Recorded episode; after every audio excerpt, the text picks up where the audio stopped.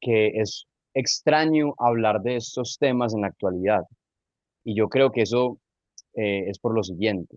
Vivimos en una época en la que hay un culto a lo nuevo, hay un culto a lo último.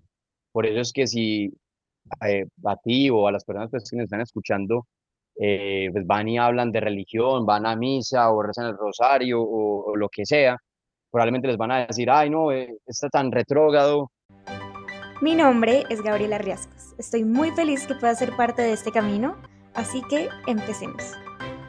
Hola a todos, bienvenidos una vez más a un capítulo de Dios en mi playlist. Hoy en este nuevo episodio tenemos a un invitado muy particular, eh, el cual creo que se me hace perfecto para este podcast, porque si bien en el podcast hablamos mucho de espiritualidad, de Dios, de Jesús, de María y demás, de una forma muy, digamos, como, entre comillas, tradicional, tradicional slash moderna, creo que también es importante que hablemos desde la razón y desde la parte de experiencia. Entonces, el invitado de hoy si bien no nos vamos a enfocar mucho en, la parte espiritual y de fe o de creencia, eh, vamos a enfocarnos desde la razón, desde hechos y desde cosas que vienen pasando que de por sí se alinean muy bien a este podcast.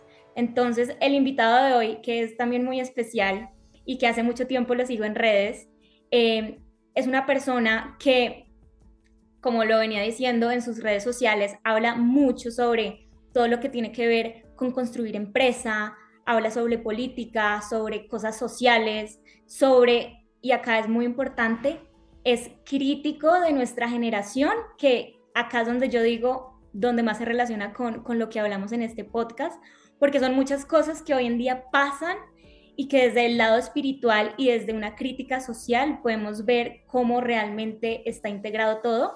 Entonces, eh, les quiero presentar en este caso a Pedro Lopera. Él es estudiante de Derecho, tiene su propia empresa. Entonces, Pedro, te cedo la palabra para que nos cuentes un poquito de ti. Gaby, ¿qué más? ¿Cómo estás? Soy Larda, muy contento que invites a tu podcast. Me gusta mucho el nombre de tu podcast, me parece espectacular. Y, y, la verdad es que ahorita conversamos muy bueno antes de empezar el podcast, entonces eh, no solo pues me parece muy bacano que me hayas invitado, sino que además me caíste bien. Entonces, démosle, démosle. De una. Me gustaría contarles a todos eh, algo adicional del por qué hoy estamos acá nosotros dos. Eh, y le contaba también a Pedro en el inicio de, la llamada antes de empezar a grabar, y es que en estos momentos nosotros tenemos una similitud muy grande y es que por el lado, digamos, de Pedro, que tiene toda esta parte de crítica social y de crítica de nuestra generación, y por mi lado, donde hablamos temas de fe y temas de, de religión católica, por decirlo así, en estos momentos del mundo es prácticamente ir en contra de la corriente. Entonces, si bien tratamos temas, eh, digamos, un poco distintos en nuestras redes o en nuestro día a día, van a un fin muy alineado y es cómo nosotros como personas salimos al mundo a contar nuestra verdad y a decir por qué sí y por qué no en una sociedad de pronto en la que hablar de estas cosas genera un poco como de, de ruido y de rechazo, por decirlo así también. Entonces, al final es algo que está muy integrado porque la parte social y la parte espiritual, para mí como Gabriela, van, van de la mano. Entonces, eh, aquí me gustaría empezar eh, con todo este podcast y es haciéndole una pregunta a Pedro muy importante y es, ¿tú qué piensas de, de estas versiones de felicidad que nos vende por todos lados, ¿no? Por redes sociales, por política, por absolutamente todos lados, estas versiones sociales que nos están vendiendo a nosotros los jóvenes hoy en día. Mira, tú ahorita que estás en una introducción, antes de hacerme la pregunta, mencionaste que es extraño hablar de estos temas en la actualidad. Y yo creo que eso eh, es por lo siguiente. Vivimos en una época en la que hay un culto a lo nuevo, hay un culto a lo último. Por eso es que si eh, a ti o a las personas pues, que nos están escuchando eh, pues van y hablan de religión, van a misa o rezan el rosario o, lo que sea, probablemente les van a decir, ay no, eh, está tan retrógrado. Entonces, probablemente te van a decir eso todo el tiempo. Y yo creo que es prueba lo que te digo. Hoy vivimos en una época en la que hay un culto a lo moderno y a lo nuevo. Vas a ver que la música, si hoy sale una canción, digamos una canción de reggaetón, si, si ese mismo artista no saca una canción dos meses después, ya dice, no, este no hace rato no saca, música, esa canción ya es vieja. Ya está muerta. Eh, es, alguna cosa así, eso. Entonces, precisamente por eso, como hay un culto a lo nuevo, también yo creo que en parte hay un rechazo a lo que se demora, o sea, a lo que requiere de un proceso, y hay un rechazo al compromiso. Porque para tener algo nuevo es necesario que constantemente estemos cambiando. Para que haya algo nuevo es necesario que no nos apeguemos a las cosas. Entonces, como la gente quiere cosas nuevas, entonces dice, no, yo para qué voy a tener, digamos, eh, para qué me voy a casar, porque es que casar es siempre toda la vida con la misma persona. Requiere un compromiso, requiere que no vas a estar cambiando, requiere que no vas a tener una, pareja nueva todo el tiempo. No quiero tener hijos, porque es que tener hijos es una cosa que es para toda la vida. Pues eh, vos puedes pelear con tu familia o lo que sea, pero tus hijos siempre van a ser tus hijos, tus papás siempre van a ser tus papás. Entonces, esas versiones de felicidad que nos están vendiendo hoy están, creo yo, fuerte asociadas, fuertemente asociadas con la falta de compromiso y con el culto a lo nuevo y al cambio. Eh, entonces, vos vas a ver que muchos jóvenes no, o, sea, esa idea de quedarse 15 años en una empresa, 20 años en una empresa, eso suena, pero horroroso. O sea, si hoy le digo a un joven es que no, trabaja para quedarte 20 años en una empresa, la gente es como, uy, no, ¿qué es eso? Hoy la gente prefiere cada seis meses o cada año cambiar de trabajo.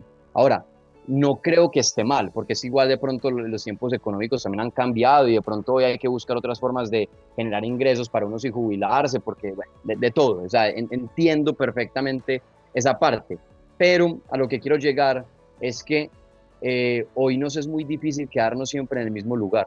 Y el problema con eso es que yo creo que las mejores cosas de la vida requieren tiempo. Las mejores cosas de la vida requieren un compromiso, las mejores cosas de la vida no es, no es algo que se consiga en seis meses o en un año. Y, yo creo que ahí es donde esa generación se equivoca, porque la generación busca mucho lo nuevo y, la, y, y, lo rápido, lo inmediato, y lo instantáneo y el cambiar, entonces nunca se aferran a nada. Y como no se aferran a nada, no tienen nada por lo que valga la pena luchar, nada por lo que valga la pena morir, nada por lo que valga la pena eh, madrugar, trasnochar, o sea, no, no, tenemos cosas que, que, valga, que valgan la pena. O sea, hoy el joven carece completamente de cosas que valgan la pena. No quieren tener familia, entonces la familia queda descartada. No creen en Dios, entonces no creen que hay algo lo que haya que respetar, algo lo que haya que seguir. No les interesa mucho el tema de estar mucho tiempo en el mismo trabajo, entonces no logran, digamos, construir eh, una reputación y una fama dentro de una empresa, entonces prefieren estar saltando y, y, el tema de la, incluso el de montar empresa ha cambiado. En una época a la gente le parecía bacano el tema de montar empresa, que listo, sí, yo madrugo, yo trasnocho, yo trabajo y, cuento toda mi historia de emprendedor, pero no, hoy la gente quiere, eh, no sé, invertir en criptomonedas y que la nada de eso siga, suba un montón y en tres años me pueda jubilar con eso. Eh, o sea, eh, la gente hoy busca cosas que sean rápidas, que sean fáciles, que, o sea, yo creo que hoy el joven carece completamente de un norte que le dé solidez y, que le, le, entregue como algo por lo, que, por lo cual valga la pena, eh, pues darla toda, por decirlo así. Entonces yo creo que también por eso en parte hay mucha infelicidad hoy. Y incluso con, si miras con el tema de las relaciones, te pongo un caso muy concreto con este tema de OnlyFans, por ejemplo. Antes para un hombre acceder a la intimidad de una mujer tenía que casarse. Empezamos por ahí. Pues tenías que casarte con ella, porque era obviamente invitarla a salir, dedicarle tiempo, ser novios, casarse, y ya después una vez se casaron, ya, pum. Hoy, no, pagas 3,99. Es más, lo que me parece extraño es que hoy la gente pague por eso, porque es que entrada vos puedes conseguirlo gratis en internet. Entonces, eh, pues lo que está ocurriendo con eso es que incluso ya uno puede acceder a cosas como tan íntimas muy rápido, entonces ya no es, digamos, entre comillas, necesario eh, tratar bien a algunas personas. Y yo creo que por eso hoy hay pues como un problema muy grande con las relaciones, los divorcios están creciendo un montón. Eh, los manes yo creo que han perdido en gran parte su caballerosidad, han perdido, digamos, eh, su masculinidad. Las mujeres también creo que de pronto ya no son tan exclusivas como lo era antes. Y por lo menos a mí una de las cosas que más me atrae una mujer es la exclusividad de una mujer, eso me encanta. Una mujer que que, que sea inalcanzable para todos. Eso es exactamente lo que yo quiero. Entonces, si uno se pone a pensar, uno le dice a los jóvenes como, bueno, hoy usted qué es lo que le hace feliz. yo creo que hay muchos que, que de verdad se van a quedar como pensando que es lo que más es feliz y van a dar respuestas muy vacías. Y entonces cuando vos, cuando, cuando vos no tenés realmente algo que te haga feliz, yo creo que empezás a refugiarte en el placer. Eso es una característica de la actualidad. Eh, confundimos el placer y la felicidad. No son lo mismo, de ninguna forma es lo mismo. O sea, si vos, por ejemplo, le, o sea, si vos hoy vas y, y empiezas a consumir drogas, ponerle las drogas, no sé, un tipo marihuana o algo así, pues que en el momento eh, te haga tener un viaje, te haga reírte más, lo que sea, en el momento puedes creer que eres feliz, pero yo no realmente creo que estés siendo feliz, probablemente simplemente estás recurriendo al placer y si, y si repites esa práctica numerosas veces, probablemente tu vida no va necesariamente a ponerse mucho más feliz, estás dedicando una alta cantidad de dinero en un vicio que, que probablemente va a tener un efecto negativo entre tu salud, va a hacer que algunas personas se alejen y, y se vuelve como una espiral también negativo. Eh, si vos te acuestas tarde, y creo que hoy el joven cree que ser feliz es simplemente recurrir a cosas de placer, porque entonces van y rumbean, eh, van y consumen drogas, van y quieren estar con una mujer diferente cada día o cada fin de semana, eh, van y, y, no sé, quieren visitar el restaurante de moda y creen que ya por eso simplemente ya están siendo felices. Eh, pero, pero conociendo muchas personas así, uno, uno cuando habla con esas personas son gente que, pues que a veces, o sea, que las, las, estoy hablando de los que solo se dedican a eso y los que creen que eso realmente es la felicidad, muchos de ellos creo que si hacen eso durante cinco años van a seguir muy, pues, muy deprimidos. Y si te das cuenta, hoy se habla mucho el tema de la salud mental. Es que no, problemas de salud mental, salud mental, salud mental, salud mental, salud mental. Yo creo que precisamente es por eso, porque es que eh, si hoy tantos problemas de salud mental es porque hoy la gente no sabe cómo tener una vida estable, no sabe cómo tener una vida con propósito, no sabe eh, cómo realmente acercarse a la felicidad y simplemente se resguardan las cosas instantáneas, en el placer, en lo momentáneo, en lo rápido. Y, y yo creo que ahí nunca van a encontrar nada que valga la pena. Yo estoy segura que ahorita siento un montón de gente o de jóvenes a preguntarle cuál es tu sueño en la vida y estoy seguro que no tienen ni idea. O sea, no tienen ni idea. Y personalmente hace ya un tiempo yo me hice esa pregunta y no tenía ni idea. O sea, absolutamente ni idea, pero hasta que tú tomas como la iniciativa y como dicen, el volante de, de tu vida a empezar a construir lo que quieres, pues va a salir la respuesta. Entonces, siento que la, la sociedad también se ha ido muy por ese lado de todo tenerlo más rápido, todo entre más rápido, eh, respuesta me den mejor, si esto se demora más de lo que se tiene que demorar, pues entonces esto no es lo mío. Y no sé, si yo me voy unos años atrás donde nuestros papás estaban creando empresa o trabajando, tú ves gente que dura siglos literal en sus trabajos o no se dan por vencidos en el primer emprendimiento y eso pasa mucho con las empresas grandes de hoy en día, no sé, un Facebook, donde él para llegar a ser Facebook, pues tuvo muchos fracasos. Entonces ese nivel de, saber manejar esas emociones de fracaso en esta generación también es como algo tan importante, pero al final como que poco soportable por muchos. Em, entonces sí, me parece. Sí, es que hoy, la gente, la gente hoy, em, pues yo creo que obviamente el, el, fracasar, el equivocarse en algo, lastima el ego, pues uno de verdad se siente muy mal, uno se siente como algo menos, uno uno siente que uno no sirve, pero la verdad es que yo creo que probablemente esa ha sido la constante de todo lo que nosotros hacemos, porque es que nadie nunca eh, nace aprendido, pues tú tienes que aprender a hablar, tienes que aprender a montar en bicicleta, tienes que aprender a, a caminar. Eh, y entonces yo creo que precisamente hoy no se, no, no se nos enseña mucho, que es que el equivocarse es precisamente la, la parte del proceso que más nos va a enseñar y que nos va a terminar pues eh, formando. Y, no, y cuando digo eso no me refiero únicamente en el cómo hacer o el no hacer las cosas, sino que es que el equivocarse o el perder eh, te da algo muy bacano, es que te forma el carácter, que me parece a mí excelente. O sea, hoy hay una ausencia de carácter muy fuerte, hoy la gente es emocionalmente muy frágil, hoy no queremos tener conversaciones difíciles, o sea, hoy hay una ausencia de carácter muy grande porque entonces, por ejemplo, tú te metes a Instagram y tú puedes bloquear personas. Tú puedes bloquear. O sea, tú puedes hacer como si esa persona no existiera.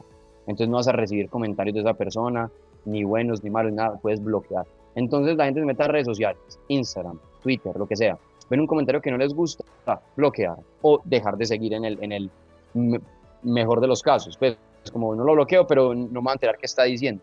Entonces lo que empieza a pasar, ¿qué es? Que únicamente estás escuchando a las personas que piensan como tú, que hacen lo que a ti te parece cómodo y que hacen lo que a ti te hace sentir bien. Y nunca escuches algo diferente, nunca escuches a nadie que te rete. Y el algoritmo de Instagram y de Twitter y de TikTok, ¿cómo funciona? Si ves algo, te va a mostrar más cosas parecidas a ese algo. Entonces hoy vimos en una caja de resonancia. Únicamente escuchamos al que piensa como nosotros o el que hace las cosas que nos parecen cómodas y que queremos ver. Entonces cuando salimos al mundo real y nos encontramos algo que no queríamos ver, escuchamos algo que no queríamos escuchar, casi que nos sentimos atacados, nos sentimos ofendidos. ¿Cómo se le ocurre a esa persona estar en desacuerdo conmigo? ¿Cómo se le ocurre a esa persona vivir de una forma diferente a mí? ¿Cómo se le ocurre a esta persona vestirse de una forma en la que a, mí me gusta vestirme? ¿Cómo se le ocurre a esta persona, no sé, casarse cuando, cuando yo estoy convencido que lo mejor que hay que hacer en la vida es no casarse y más bien tener perritos? Pues, o sea, entonces nos quedamos en esas y yo creo que, que, que esa falta de carácter y esa falta de personalidad hace que para muchas personas sea muy difícil afrontar el día a día. Entonces, si me permites meter como un consejo ya, hay que empezar a tener conversaciones difíciles. ¿Y qué significa tener conversaciones difíciles? Que si usted tiene un amigo, ese amigo tiene que ir a decirle, oíste, parce, vos que sos mi amigo, lo que sea, vos sos un bobo. Vos cómo se te ocurre estar poniendo los cachos a tu novia. vos cómo se te ocurre estar faltando al trabajo. A vos cómo se te ocurre estar gastando más de la cuenta, plata que no tenés. A vos cómo se te ocurre estar trasnochando todos los días. A vos cómo se te ocurre eh, darle prioridad a tomar en vez de ir al gimnasio. O sea, tener la capacidad de regañar a los amigos, pues más que regañar es más bien como, ¿cómo se dice? Ser honesto. No digamos regañar, porque es que regañar puede ser cualquier cantaleta y cualquier bobada y cualquier cosa. Estoy hablando es como de em, ser honesto con los amigos y, y, al fin y al cabo yo creo que eso es lo que verdaderamente hace un amigo. Entonces esas son conversaciones difíciles, que uno le muestre uno que está haciendo mal, porque uno puede que no esté haciendo algo mal. Entonces que un amigo te señale que estás haciendo algo mal es, es importante. Eso es una conversación difícil. ¿Qué es otra conversación difícil? que si alguien va y te dice que no estás trabajando bien en el trabajo, eso no es motivo para que vos de una te vayas del trabajo. Probablemente si estás haciendo algo mal. Y probablemente si lo haces mejor, tal vez las cosas se pongan mejor en el trabajo para vos y para todo el mundo. Y probablemente si seguís haciendo eso, en tres años ten un mejor puesto. O te den más, más oportunidades o lo que sea. O sea, las conversaciones difíciles te forman el carácter, te pueden ayudar a solucionar problemas, te pueden ayudar a tener mejores relaciones y de verdad pueden hacer que muchas cosas en tu alrededor pasen a una ¿cómo se dice?, a una posición o una condición más óptima. Entonces, aprenden a tener conversaciones difíciles. Total. Yo, ahorita que hablamos un poquito de, de cómo esto pues nos ha ido afectando, quisiera como ampliar la pregunta en, en tú, Pedro, ¿cómo crees que estas imposiciones de en este siglo, en este momento, y todas estas versiones que nos están vendiendo día a día, están afectando la estabilidad, yo diría que en general, pero también la estabilidad emocional de los jóvenes hoy en día? Bueno, por un lado, como hablamos ahorita del tema de, que hay esa presión de que las cosas tienen que ser nuevas, entonces la gente dice, bueno, digamos, encontré un trabajo, encontré un deporte o encontré una persona con la que soy feliz. Pero como me están poniendo una, tanta presión que tengo que tiene que ser algo nuevo, a mí se me mete en la cabeza que tiene que ser algo nuevo. Entonces, digamos, voy y busco algo nuevo que no necesariamente me hace feliz, pero es algo nuevo.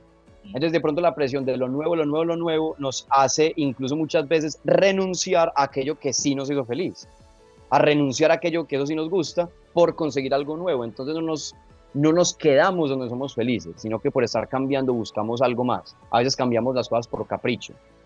Hoy también se romantiza que el cambio es necesariamente bueno. No, obviamente el cambio no es necesariamente algo bueno. O sea, el cambio puede ser algo mucho peor. O sea, si vos, por ejemplo, eh, hoy tenés dos piernas, el día de mañana es una mina antipersonal, ya tenés una pierna.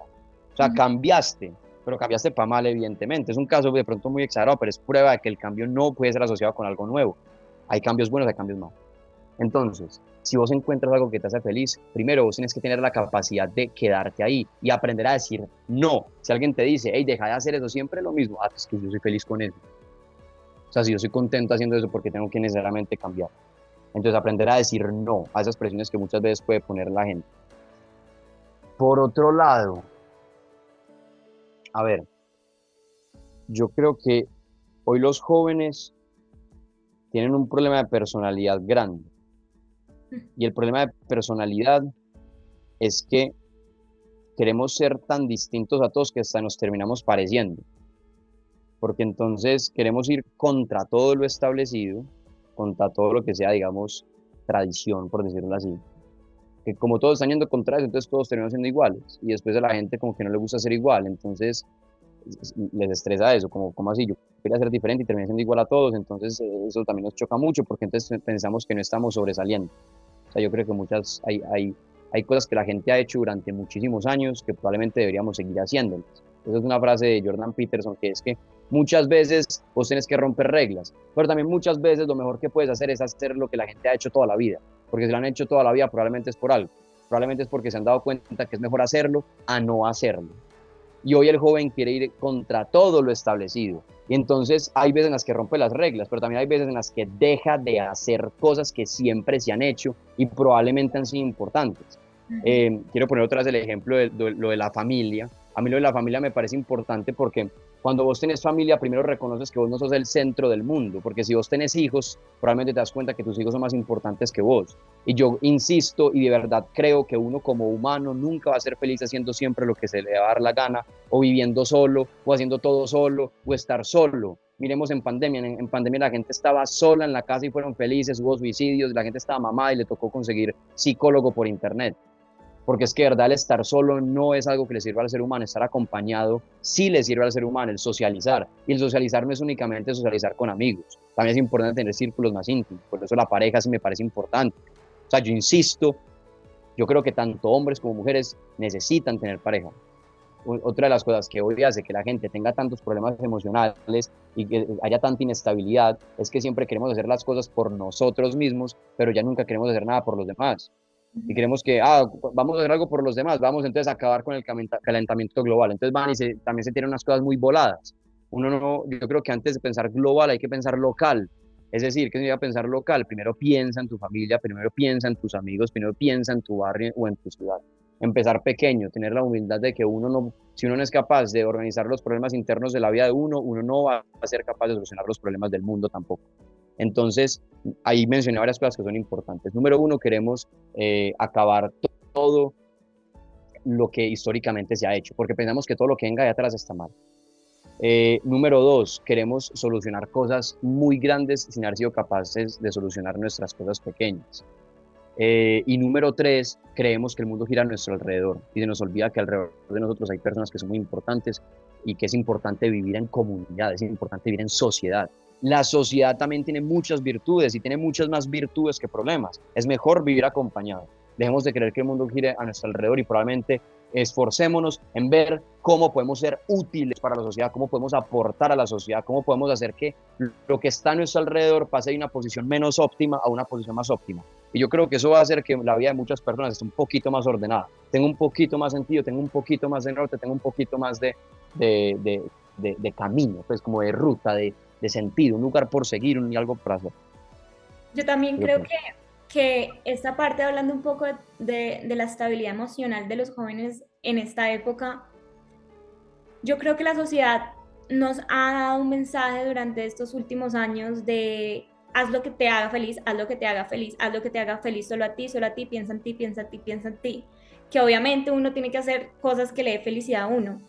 Pero yo soy fiel creyente de que no neces y ahorita tú también lo mencionabas, no necesariamente hay cosas que tú tengas que hacer eh, por, solo, para, solo para tu bien. Creo que para tu trabajo, para tu crear tu familia, amerita de sacrificio. De sacrificio, no sé, puede ser económico, puede ser de tiempo, puede ser de eh, dejar de hacer esto por hacer aquello. Y las personas en estos momentos no quieren sacrificar nada, por la misma inmediatez que quieren hacer todo. Entonces, ese mensaje que nos han impuesto de solo tú, solo tú, y el yo y el yo, y ahí se empieza a alimentar el ego, el ego, el ego, y empiezas solo a pensar en ti, en tu bienestar, cuando somos unos seres sociales, en donde amerita que hayan sacrificios, donde amerita que haya esfuerzo.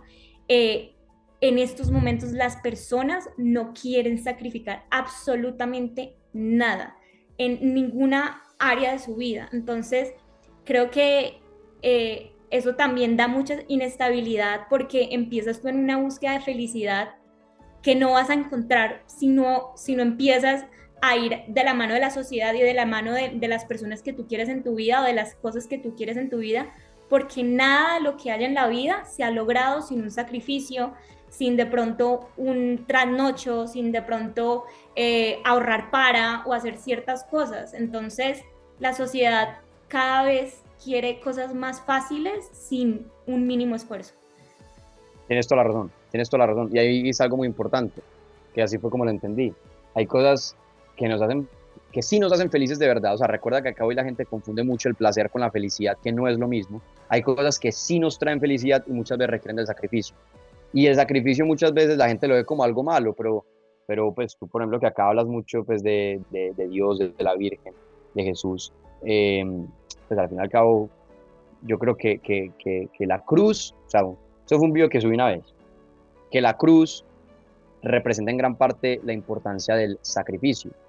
O sea, la, importan, la importancia incluso de muchas veces tener dificultades con tal de algo más, de alcanzar algo mucho más importante. O sea, uno dice, por ejemplo, Jesús estuvo dispuesto a morir con tal de salvar a la humanidad, con tal de lidiar nuestros pecados. Ya pues ya tú tendrás una explicación de pronto más acertada del tema, pero lo que quiere decir es que les digo, sí, hágale, yo me muero. Me muero porque hay algo más importante. y, y, yo creo que ese es un mensaje con el, que, con el que de pronto nuestra sociedad durante mucho tiempo creció, que era importante, eh, pero obviamente la gente lo hace a diferentes niveles, listo, si Jesús murió en la cruz, yo como padre, pues yo no soy padre de familia, pero digamos el padre de familia diría, listo, yo estoy dispuesto a conseguirme dos trabajos para sostener a mis tres hijas. O llega, llega el, el, no sé, pues el, novio y dice, yo estoy dispuesto a, no sé, a, quitarme mi, mi, chaqueta, mi buzo para que se lo ponga a mi novia y, no le dé frío porque de pronto prefiero aguantar frío yo a que aguante frío ella. O la mamá que muchas veces deja de comer para que los hijos coman. O sea, mira que el sacrificio tiene importancia tiene valor, tiene, es algo que vale la, pena seguir y que muchas veces, em, pues, mm, hace que la vida de otros esté mejor también. Puede hacer que tu vida esté mucho mejor. Yo sacrifico las trasnochadas con tal de, despertarme más temprano y, tener un mejor sueño a lo largo de la noche. Eh, sacrifico algunas salidas con amigos a tomar porque, digamos, soy deportista y entiendo que requiero pues, eh, tener el, el organismo funcionando bien o sea, el sacrificio tiene un valor también muy importante y hoy el no recurrir al sacrificio probablemente haga que mucha gente también quede frenada y que no avance y que se quede inquieto y que, y que no necesariamente pues su vida se ponga mejor. O sea, le, le, huyen a lo difícil, que es otra cosa que hablamos ahorita. Mira que la gente hoy evita las conversaciones difíciles, pero no solo evita las conversaciones difíciles, sino que también evita muchas veces comportamientos difíciles. Porque el sacrificio pues requiere cierto nivel de, tiene cierto nivel de dificultad, pero es que las cosas fáciles nunca son admiradas, la gente nunca admira lo fácil, las cosas fáciles probablemente te dan resultados fáciles eh, que no son, pues que pueden que sean, deseables, pero es que los, los, resultados que te dan las cosas difíciles probablemente son mucho más deseables que los resultados que te dan las cosas fáciles. Los exitosos sacrifican el presente. ¿Qué significa eso? Que no disfrutan hoy, sino que disfrutan mañana. O sea, hoy buscan esforzarse, hoy buscan ahorrar, hoy buscan invertir, hoy buscan de dormirse temprano porque saben que el día de mañana va a traer esos resultados positivos. Los exitosos sacrifican el presente y a medida que los exitosos, digamos, continúan sacrificando cosas, las cosas se ponen mejor en sus vidas.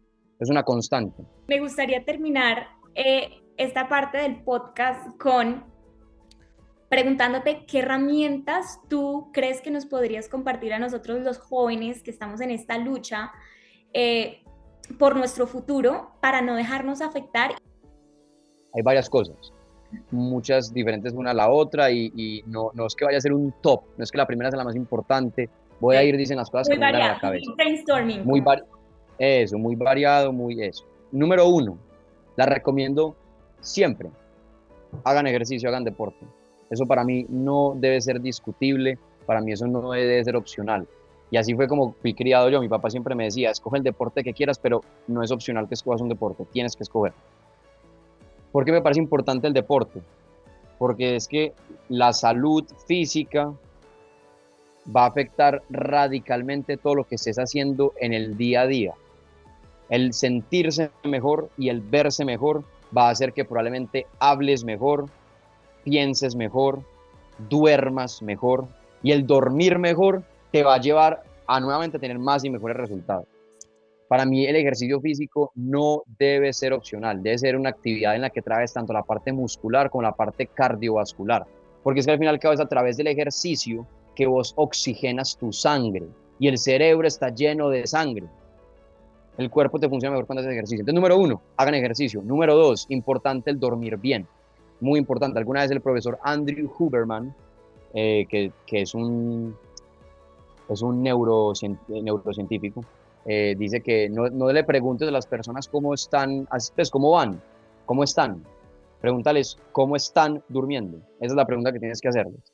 No cómo están, sino cómo están durmiendo. Eso es lo que tienes que preguntar. Entonces duerman bien. Número tres.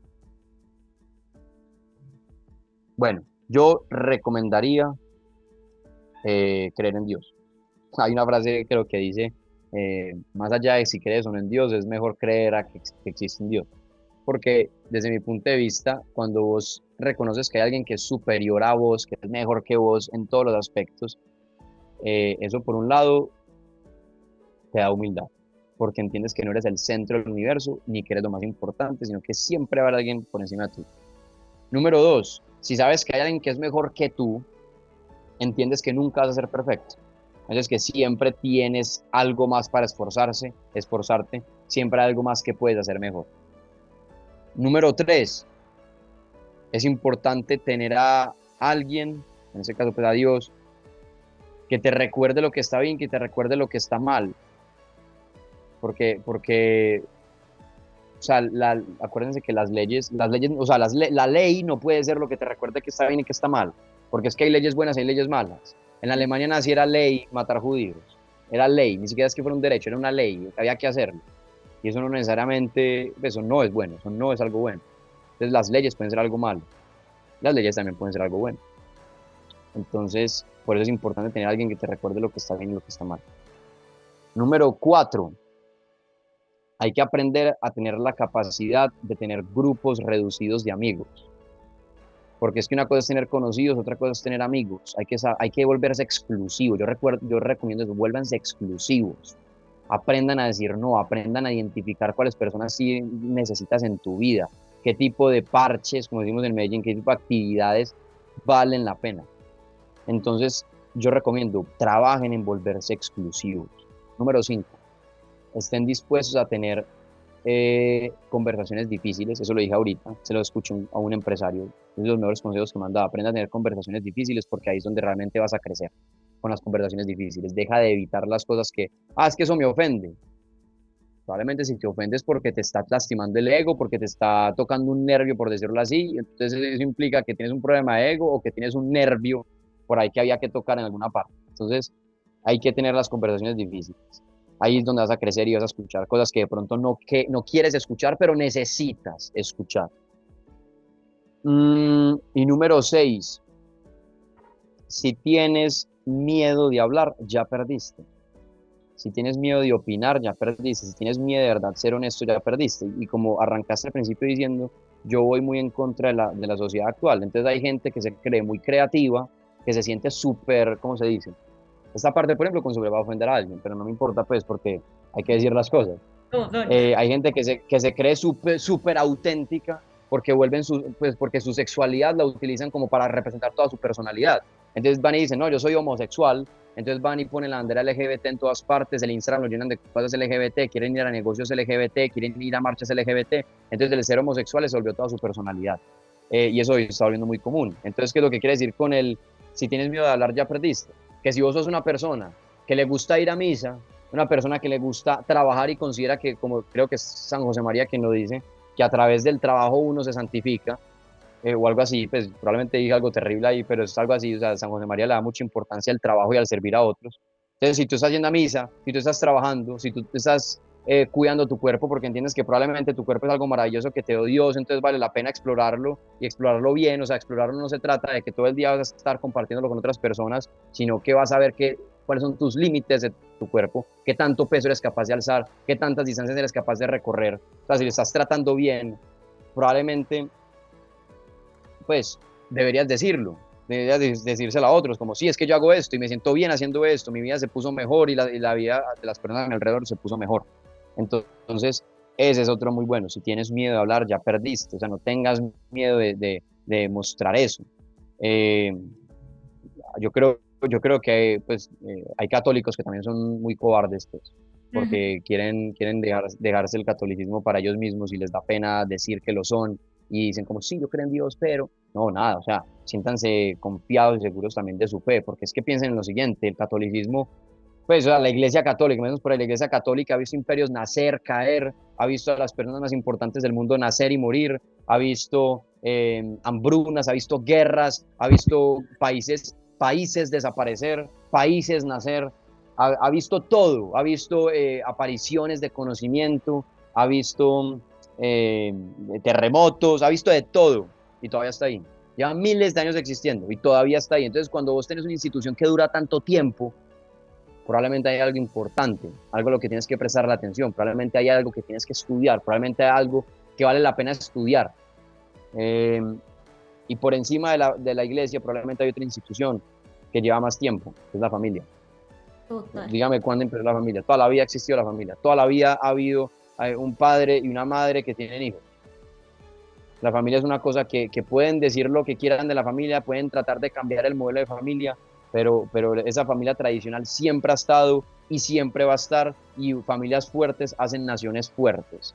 Por eso es que yo creo que hoy los gobiernos hacen un esfuerzo tan grande para que todo, para que padre y madre estén trabajando. Así, así el padre y la madre nunca están al lado de su hijo, así el hijo va a estar viendo mucho más eh, pues, la información que le están dando los profesores en los colegios públicos que son manejados por el Estado. Entonces el Estado puede devolverte a los hijos como se les dé la gana, pueden ponerlos a ver las series de Netflix que se les dé la gana para que ellos estén entretenidos mientras tú estás trabajando.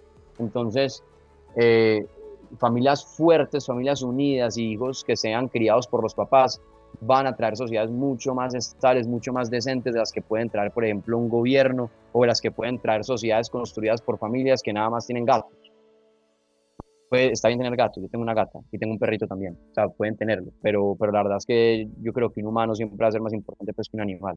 Y creo que va a ser más importante no porque el humano esté por sobre el animal, es porque son categorías diferentes. Los animales están a un lado y los humanos están al otro. Y el humano, yo soy humano y tú eres humana y mi familia son humanos. O sea, yo la verdad, por, casi que por sentido común y casi que por instinto, yo primero tengo que ponerme a hablar de los humanos. Claro. Entonces, eso es, es lo que consejo, esas cinco cosas o seis, no sé cuántas fueron es muy fácil que hoy en el mundo se esté atacando tanto al poder y al significado que tiene la familia en el mundo.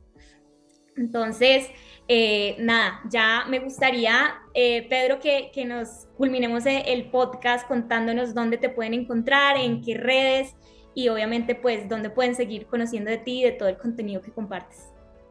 Listo, Gaby. Primero, muchas gracias por invitarme, muchas gracias por el podcast, la pasé súper bien.